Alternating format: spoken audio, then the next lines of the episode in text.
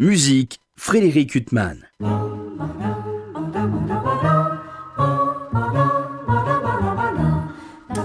Bonjour, le but de cette chronique n'est pas d'énumérer tous les événements musicaux qui ont été annulés du fait de la pandémie, Malheureusement, au même titre que bien des professions dont la liste est beaucoup trop longue, les musiciens ont souffert et continuent de souffrir.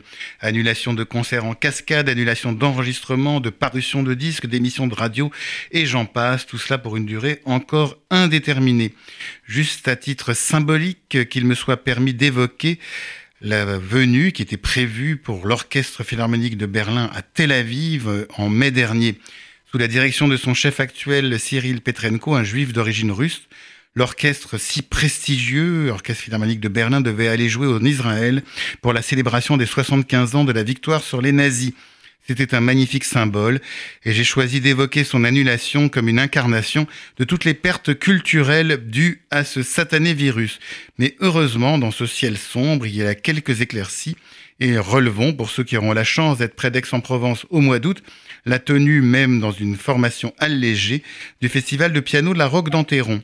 Et puis la tenue de festival de moindre envergure, je parle de manière quantitative et non qualitative bien évidemment, comme le festival de la clé des portes qui se tiendra au château de Talcy dans la région d'Orléans du 25 au 29 juillet prochain.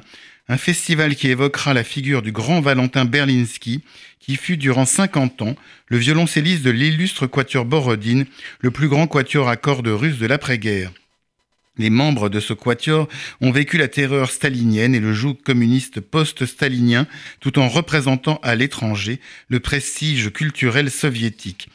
Valentin Berlinski, son violoncelliste, raconte d'ailleurs dans ses mémoires l'enterrement de Staline. Le quatuor avait dû jouer trois jours d'affilée devant le mausolée du dictateur pendant que les foules défilaient devant son corps. Il évoque le travail acharné du quatuor durant 60 ans pour arriver à une perfection artistique que peu d'ensembles musicaux ont atteinte. Le quatuor Borodine a beaucoup voyagé à l'étranger, mais il a fallu attendre 1991 et la perestroïka pour qu'il se rende en Israël. Berlinski raconte par ailleurs incidemment que le Quatuor Borodine n'avait jamais remporté de prix à un prestigieux concours de musique en URSS en raison des noms à consonance trop juive de certains de ses membres. Le Quatuor a par ailleurs joué beaucoup d'œuvres d'un compositeur juif, Stislav Weinberg, dont une grande partie de la famille avait été déportée de Pologne et qui avait un lien d'amitié très fort avec Shostakovich.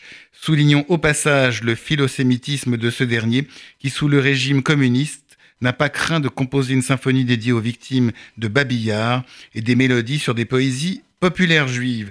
Donc pour ceux qui le peuvent et ont hâte de retrouver de la musique vivante, rendez-vous au Festival de la Clé des Portes du 25 au 29 juillet prochain. Quant à moi, je vous retrouve dimanche prochain à 23h pour une nouvelle interview. Bonne journée sur RCJ.